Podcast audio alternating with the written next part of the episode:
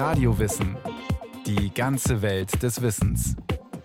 Ein Podcast von Bayern 2. Eine neue Folge Radio Wissen. Vor rund 300 Jahren entstand in Osteuropa eine neue jüdische Bewegung, der Chassidismus. Diese Frömmigkeitsbewegung hat ihre Wurzeln in der Kabbala, der jüdischen Mystik. Die ersten chassidischen Meister haben sich vor allem ans einfache Volk gewendet. Sie wollten den Menschen die jüdische Frömmigkeit wieder neu nahebringen. Heute gibt es viele Legenden und Erzählungen über den Glauben dieser ersten chassidischen Lehrer.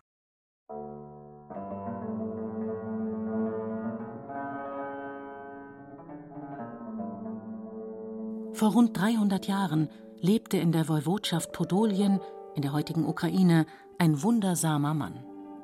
Er trieb Dämonen aus und konnte Kranke heilen. Er war gottesfürchtig und lebte eine Frömmigkeit voller Heiterkeit. Seine Anhänger nannten ihn Baal Shem Tov, was so viel bedeutet wie der Besitzer des guten Namens. Lange Zeit waren es vor allem Legenden, die vom Urvater des Chassidismus erzählten. Das änderte sich, als der eiserne Vorhang fiel und osteuropäische Archive ihre Bestände für westliche Wissenschaftler öffneten. In Krakau entdeckten Forscher polnische Steuerlisten, die die historische Existenz des Israel ben Eliezer, wie der Baal Shem Tov mit bürgerlichen Namen hieß, belegten. Mit diesen Steuerlisten haben wir zum ersten Mal einen wirklichen außerlegendären historischen Beweis, dass dieser Mann lebte, sagt der Judaist und Religionswissenschaftler Karl Erich Grötzinger dass er in der Stadt Merschibos lebte und zwar als ein Begünstigter der jüdischen Gemeinde. Also er war kein Revolutionär gegen das rabbinische Establishment und gegen die Gemeindeverwaltung, wie man das oft in der Historiografie behauptet hatte. Und er war dort auch einer, auf dessen Stimme man hörte. Und er war ein Wundermann, der vor allem Kranke heilte und deshalb auch um Geld zu verdienen durch die Region reiste, um dort Amulette auszugeben und Heilkuren und Psalmen zu lesen, um die Leute zu heilen. Heute weiß man, Israel ben Eliezer lebte und wirkte zu Beginn des 18. Jahrhunderts im Gebiet der heutigen Ukraine. Seinen Lebensunterhalt verdiente er als Volksarzt und Heiler. Er war ein religiöser Autodidakt und gehörte nicht der jüdischen Gelehrtenelite der damaligen Zeit an. Trotzdem versammelte er eine Gruppe frommer Männer zum Gebet um sich. Sogenannte Chassidim, wie seit jeher besonders religiöse Männer im Judentum genannt werden. Für die damalige Zeit war das zunächst nichts Ungewöhnliches, sagt Karl Erich Grötzinger. Es gab Gruppen, die sich allerorten versammelten, und zwar abgetrennt oder im Rahmen der traditionellen jüdischen Gemeinde. Es gab eine rabbinische Elite, die dann auch Posten inne hatten, die die Gemeinden steuerten. Und es gab einen großen Teil der Bevölkerung, der sich von der rabbinischen Elite so nicht vertreten sah. Und deshalb haben sich in dieser Zeit im 18. Jahrhundert Gruppen gebildet, zum Beispiel die Schuster eines Ortes haben sich zusammengetan und haben zusammen Torah gelernt. Die Schneider haben sich zusammengetan und Torah gelernt. Und die besonders frommen Leute haben sich zusammengetan, um eben ihre Art Frömmigkeit zu bilden. Das heißt, es gab in dieser Zeit, so wie dann auch in Mirnschibosch, viele Ortsgruppen, an denen die einfachen, frommen Menschen sich einen Lehrer genommen haben, der mit ihnen Torah studierte, mit ihnen betete und so weiter. Und eine solche Gruppe war auch die Gruppe um den Baal Shem Tov.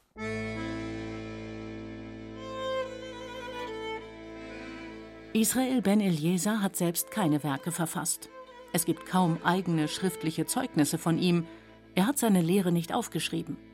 Erst spätere Generationen fingen an, Legenden über das Leben des Baal Shem Tov zu sammeln. Es sind seine Schüler und Nachfolger, die Israel ben Eliezer zur Gründungsfigur des osteuropäischen Chassidismus und den Chassidismus zu einer eigenen Strömung im Judentum machten. Nachdem der Baal Shem Tov gestorben war, hat einer aus seinem Kreis eine Yeshiva gegründet. Sagt Susanne Talabardon. Sie ist Professorin für Judaistik an der Universität Bamberg. Das war also so eine Art höhere Lernanstalt und hat also relativ viele junge Gelehrte um sich versammelt und hat denen seine eigene Lehre vermittelt. Und als der Nachfolger sozusagen des Baal Shem Tov dann selber starb, sind diese ganzen jungen Menschen in alle möglichen Richtungen davongeschwirrt und haben eigene Dependancen gegründet. Und das ist der Beginn des Chassidismus. Nach und nach entstehen so in Osteuropa, in Polen, der Ukraine und Russland zahlreiche chassidische Zirkel. Als der Schriftsteller Alfred Döblin in den 1920er Jahren Polen bereist, lernt er die Kultur dieser Chassidim kennen. Für den Schriftsteller hat das Leben dieser frommen osteuropäischen Juden eine gewisse Exotik. Fasziniert schreibt er in seinem Buch Reise in Polen von Chassidim, die mit der Torahrolle auf der Straße tanzen und auf dem Friedhof ihren toten Rabbi wie einen Heiligen verehren. Verwundert notiert er aber auch seinen Besuch bei einem chassidischen Rabbi. Man merkt, es ist ein Ausflug in eine für Döblin fremde Welt. Was Alfred Döblin erlebt, ist dabei nur ein kleiner Ausschnitt des osteuropäischen Chassidismus. Er entdeckt eine Frömmigkeitsrichtung, die so einfach nicht zu fassen ist. Eine systematische Lehre gibt es nicht, genauso wenig wie den Chassidismus. Die Lehrmeinung in einer chassidischen Gemeinschaft und wie sie letztlich ihren Glauben praktiziert, hängt stark von ihrem Meister, dem Zadik ab. Jeder chassidische Meister hat bestimmte eigene Akzente gesetzt. Manche, die setzten zum Beispiel den Akzent auf spirituelle Hilfe auch in materiellen Belangen. Also sie beteten dafür, dass zum Beispiel die einfachen Menschen nicht krank wurden oder sie machten kabbalistische Handlungen, damit sie eine Nahrungsgrundlage hatten, ein Handwerk lernen konnten oder sie heilten die Leute auch mit verschiedenen kabbalistisch inspirierten Methoden. Und andere Zadikim lehnten das völlig ab und sagten, wir sind hier nicht für die materiellen Belange unserer Anhänger zuständig, sondern wir sind nur für die spirituellen Belange unserer Anhänger zuständig. Und so ist das eigentlich ein Sammelbecken. Ja. Was neu ist, was wirklich neu ist an allen chassidischen Strömungen, ist der persönliche Kontakt, und zwar der enge persönliche Kontakt zwischen dem spirituellen Anführer, dem Zadik und den Anhängern. Und doch gibt es Gemeinsamkeiten, die für die chassidischen Gruppen charakteristisch sind. Die Nähe zur Kabbalah etwa, worunter heute gemeinhin die jüdische Mystik verstanden wird. Dazu gehört die innige Hingabe im Gebet und meditative Versenkung. Mit Tanz und Gesang versuchen die Chassidim Gott nahe zu kommen. Schon Israel ben Eliezer, der Gründungsvater des Chassidismus, soll einen kabbalistischen Studien- und Gebetszirkel geleitet haben. Revolutionär ist vor allem die Art und Weise, wie die chassidischen Meister die Kabbalah interpretierten und so einer breiten Bevölkerung zugänglich machen. Das Schlagwort, was man da immer hört, ist die Popularisierung der Kabbalah. Die frühen Meister, die hatten das Anliegen, die einfachen Menschen wieder stärker in das Kerngebiet der jüdischen Spiritualität einzugliedern. Ihr Fokus war, sich den einfacheren Menschen wieder zuzuwenden. Manch ein Zadik kleidete deshalb die kabbalistische Lehre in märchenhafte Erzählungen und Legenden. Mit Hilfe von Parabeln und Beispielen vermittelte er Grundeinsichten über das göttliche Prinzip und den Einfluss Gottes auf die Welt. Aber auch die kabbalistische Lehre von der Seelenwanderung findet sich bei den chassidischen Lehrern wieder, sagt Klaus Dawidowitsch, Professor für Judaistik an der Universität in Wien. Die Chassidim haben diese kabbalistische Lehre der Seelenwanderung übernommen. Also das würde ich schon mal als einen sehr wichtigen Aspekt im Chassidismus sehen, der von der Kabbalah kommt. Dann ist einer der wichtigsten Lehren im Chassidismus ja die Verbindung mit Gott. Das heißt, egal was der Mensch tut, soll er sich mit dem Göttlichen verbinden ob er jetzt eine Pfeife raucht, ob er etwas isst, natürlich wenn er betet und so weiter. Also auch in allen Dingen des Alltags könnten ja göttliche Funken verborgen sein. Und das ist eine kabbalistische Lehre, dass man sich mit Gott überhaupt verbinden soll. Die chassidischen Meister entwickelten ihre Lehre auf der Basis der Kabbalah, sagt auch Karl Erich Krötzinger. Und doch geben sie diese Lehre nicht eins zu eins weiter. Sie übertragen sie in die Lebenswelt ihrer Anhänger und interpretieren die alten Lehren neu, bis auf den heutigen Tag, und machen sie so in gewisser Weise verständlich für die Menschen ihrer Zeit. Das Besondere ist nun, und das gilt eigentlich für den gesamten Chassidismus und für die verschiedenen Lehrer in unterschiedlicher Weise, im Mittelpunkt der chassidischen Theologie steht nicht die Gottheit, steht nicht der Kosmos, sondern steht der Mensch. Und da wirkt sich wahrscheinlich dieses alte soziale Element aus, dass diese Lehrer in diesen kleinen chassidischen Ortsgemeinden vor allem die Bedürfnisse der frommen Menschen befriedigen mussten. Die fragten, wer sind wir, was haben wir zu tun in dieser Welt, wie kommen wir mit diesen Problemen in dieser Welt zurecht und was ist unser Ort in der Welt. Eine herausragende Stellung in den chassidischen Gemeinschaften nimmt der jeweilige Zadik, also der Lehrer, ein. Er tritt als Mittler zwischen dem allumfassenden Gott und den einfachen Gläubigen auf. Theoretisch begründet hat dieses Modell Rabbi Jakob Josef, ein Schüler des Israel ben Eliezer. Er sieht in dem Zadik eine Mittlerfigur, die in einer durch und durch gespaltenen Welt zwischen den ungebildeten Menschen und Gott vermittelt. Ein Versöhner sozusagen. Bis heute hat jede chassidische Gemeinschaft einen eigenen Zadik, der als religiöse Führungsgestalt auftritt. Die Rolle ihres charismatischen Anführers. Das ist ja etwas völlig anderes als im normativen rabbinischen Judentum, wo die Gelehrsamkeit etwas aussagt über Anführerschaft. Ja, also wer am meisten sagen mal, weiß oder sich auskennt in den rabbinischen Themen und Fragestellungen. Hier ist es auf einmal ja das Charisma. Ich kann die Gebete meiner Gemeinde in die göttlichen äh, Thronhallen bringen. Ich kann Verbindungen zum Außerwirklichen herstellen. Und das ist halt auch eine Bewegung von besonders heiligen Menschen. Etwas, was es auch so im Judentum bislang nicht gegeben hat. Ein bekannter chassidischer Meister ist Rabbi Nachman von Braslav. Sein Wirken geht weit über seinen Tod hinaus. An Rosh Hashanah, dem jüdischen Neujahrsfest, pilgern jährlich, wenn die Corona-Pandemie es zulässt, Zehntausende Anhänger aus aller Welt zu seinem Grab in Uman in der Zentralukraine. Männer mit Schläfenlocken, teils in Kaftanen und mit schwarzen Hüten, tanzen dann durch die Stadt. Innig versinken sie am Grab ihres Zadik, Rabbi Nachman, im Gebet. Rabbi Nachman selbst hat diese Verehrung kurz vor seinem Tod angeordnet. Historisch gesehen war Rabbi Nachman von Braslav der Urenkel des Baal Shem Tov.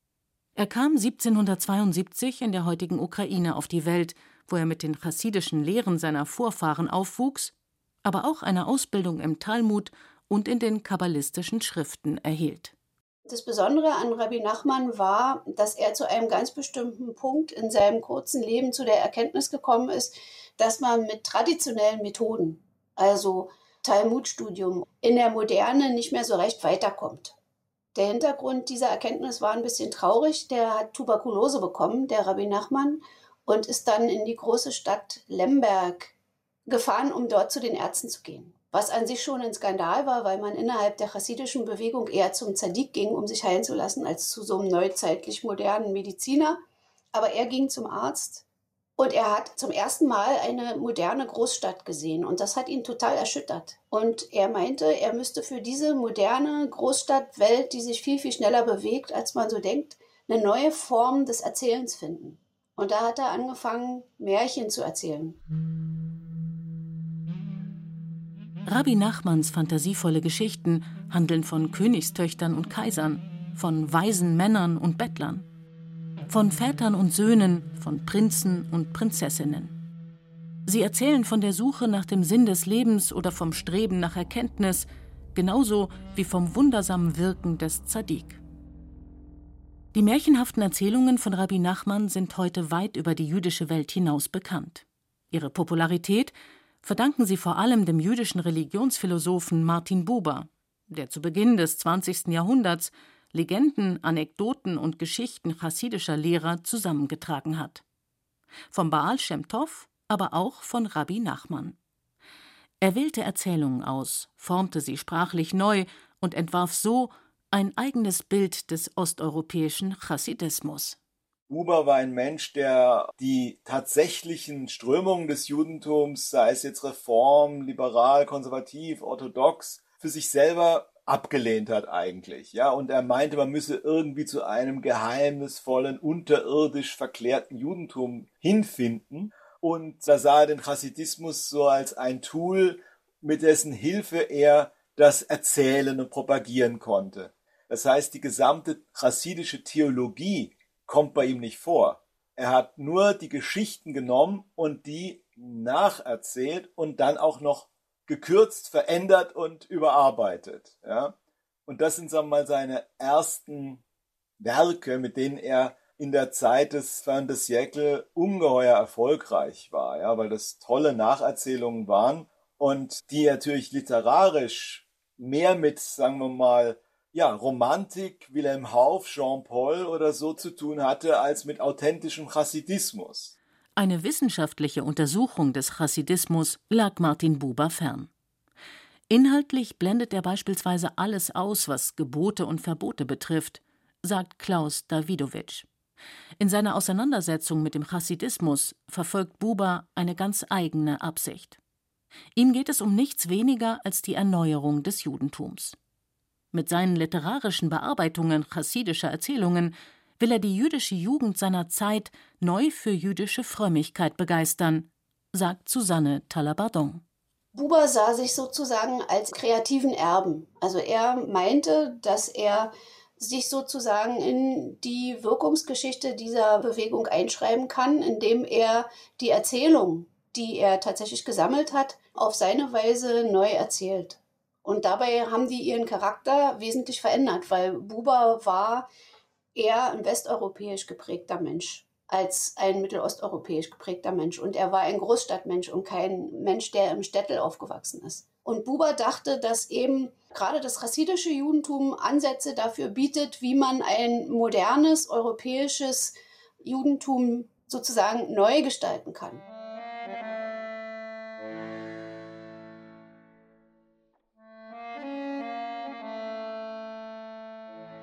Nach der Shoah, dem Völkermord an den europäischen Juden, ist von der vielfältigen Kultur der Chassidim in Osteuropa nicht mehr viel zu finden. Ein Großteil der osteuropäischen Juden wurde von den Nationalsozialisten in den Konzentrations- und Vernichtungslagern ermordet. Das jüdische Leben in den osteuropäischen Städten, wie es Alfred Döblin noch in den 1920er Jahren kennenlernte, gibt es seither nicht mehr. Nur wenigen Chassidim gelang die Flucht ins Exil. Natürlich ist der Chassidismus heute nicht so reich wie im 19. Jahrhundert, das liegt daran, dass durch den Holocaust so viele chassidische Dynastien ja ausgerottet worden sind, so viele Menschen ermordet wurden, so dass nur wenige chassidische Richtungen dann auch nach dem Krieg wieder Fuß fassen konnten, dann in New York, in Israel und wo immer Chassidim sich wieder gesammelt haben. Wie sehr das Trauma der Shoah das Leben in den chassidischen Gemeinschaften nach 1945 prägt, zeigt sich insbesondere bei der Gemeinschaft der Satmara Chassidim. Die streng religiöse Gemeinschaft lebt im New Yorker Stadtteil Williamsburg ein abgeschiedenes, der Welt abgewandtes Leben. In ihrem autobiografischen Roman Unorthodox beschreibt Deborah Feldman einen von Verboten und strengen Regeln geprägten Alltag. Ehen werden arrangiert, die Moderne abgelehnt. Eine rigide Frömmigkeit, die theologisch mit der Shoah begründet wird. Susanne Talabardon. Die Satmar-Strömung, die stammt von einem ungarisch-rumänischen Zweig des Chassidismus, der angeführt wurde von einem gewissen Joel Teitelbäum.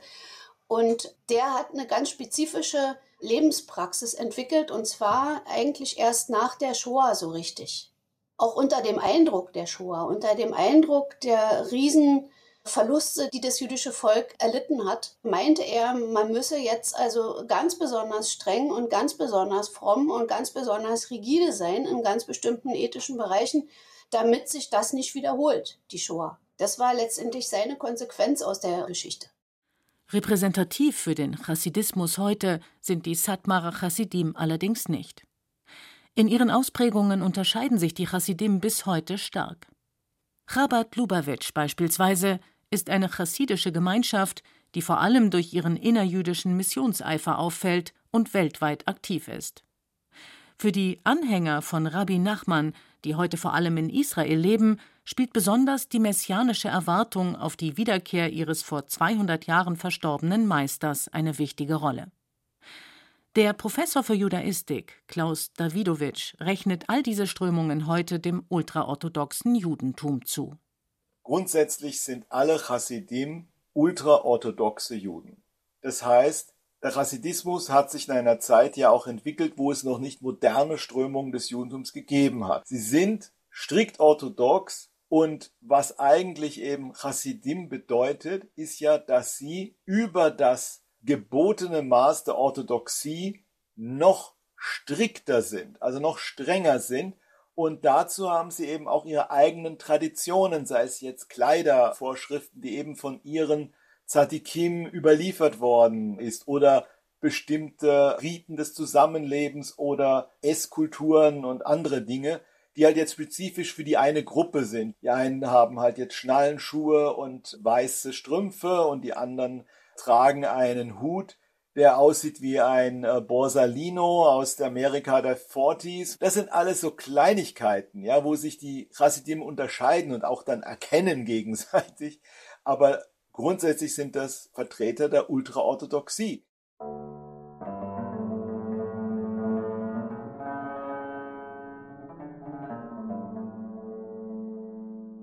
Wer sich heute in der chassidischen Welt umschaut, entdeckt ganz unterschiedliche Formen chassidischen Lebens.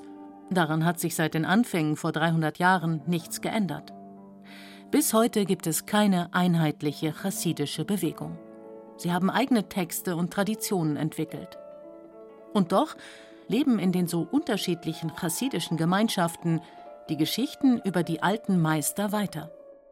Bis heute erzählen sich Chassidim die wundersamen Legenden über den Baal Shem Tov.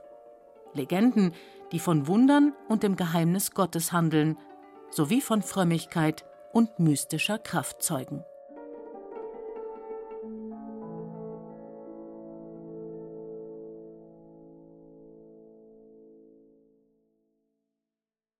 Das war Radio Wissen, ein Podcast von Bayern 2. Autorin dieser Folge Barbara Schneider. Regie führte Anja Scheifinger. Es sprach Katja Amberger. Technik Susanne Harasim. Redaktion Bernhard Kastner. Wenn Sie keine Folge mehr verpassen wollen, abonnieren Sie Radio Wissen unter bayern2.de slash podcast und überall, wo es Podcasts gibt.